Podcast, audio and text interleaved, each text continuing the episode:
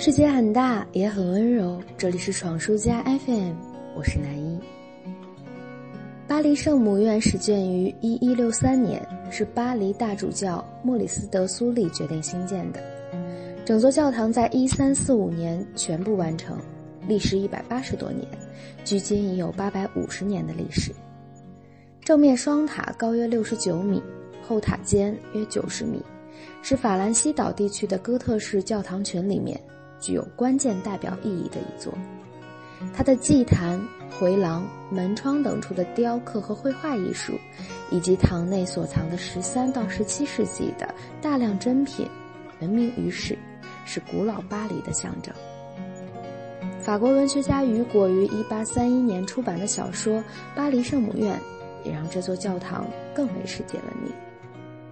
虽然这是一座宗教建筑，但它闪烁着法国人民的智慧。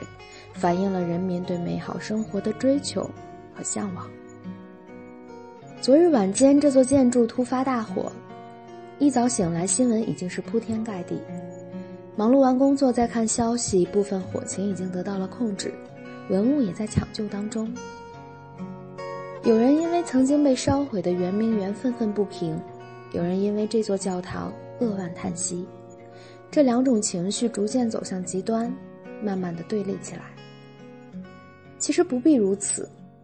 作为从来没有能够去到法国的我，是遗憾的。美好的事物人人都爱，我十分遗憾没能去参观艺术瑰宝，但却不足够的痛心。因为现代技术完全能够给它合情合理而不失温度的修缮和还原。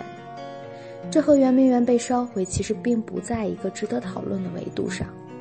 那里承载了战争和国仇家恨的重量，是每一个国人都很难站稳客观点去评价的事情，也就更不是狭隘的民粹主义和无限的圣母之心能够平衡的事情。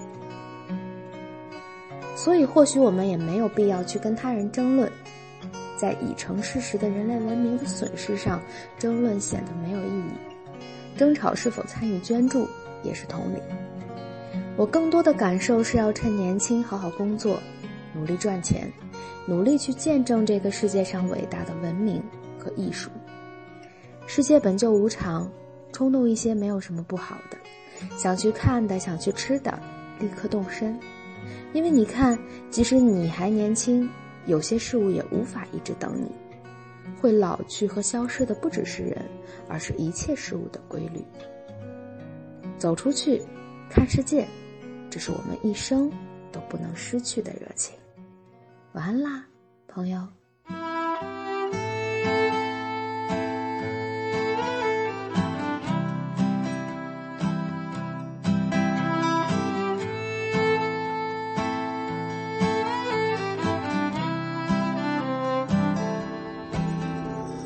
Moonshine, cover me in moonshine. And I'll fill your cup with sentimental tales of raspberry wine. Cause I've been singing these cowboy tears since we came to an end. And I'm writing snake oil poems and drinking alabaster gin like a kite in the wind. Oh, I'm caught in a spin. I'm out on a limb.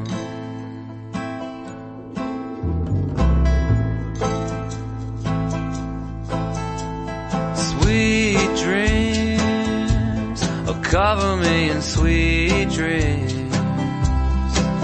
And I'll paint you a story of roses and gold and bittersweet things.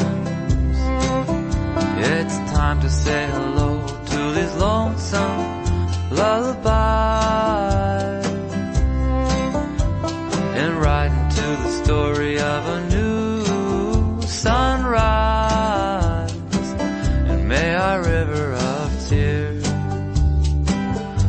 wash away all our fears and make it perfectly clear.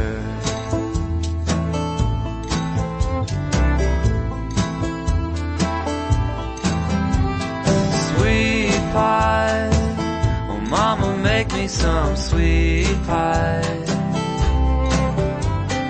Fill it with whatever makes it better and will cause these eyes to dry. I pray to Mother Mary, Great Spirit, and the Holy Fool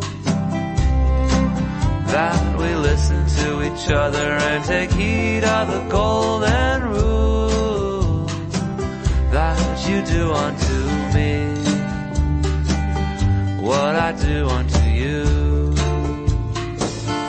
and we both see it through.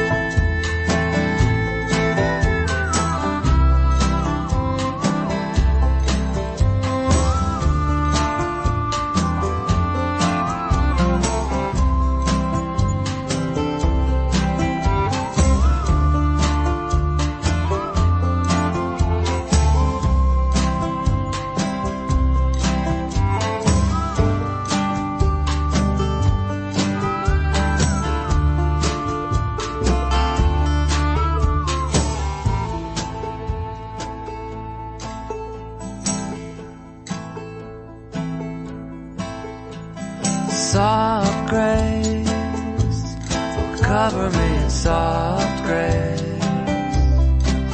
And I'll fashion you a cup of forgiveness and gypsum and nettle and lace. Cause this poetry that you've put inside my heart rattles like a 57 engine about to start like a kite in the caught in the spin. I'm out on a limb.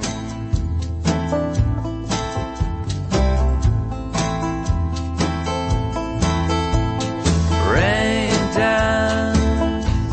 Oh do a little rain dance. Call in the lightning and the thunder to wash away the sorrowful trance rose petal fire while the will-o-wisp sing?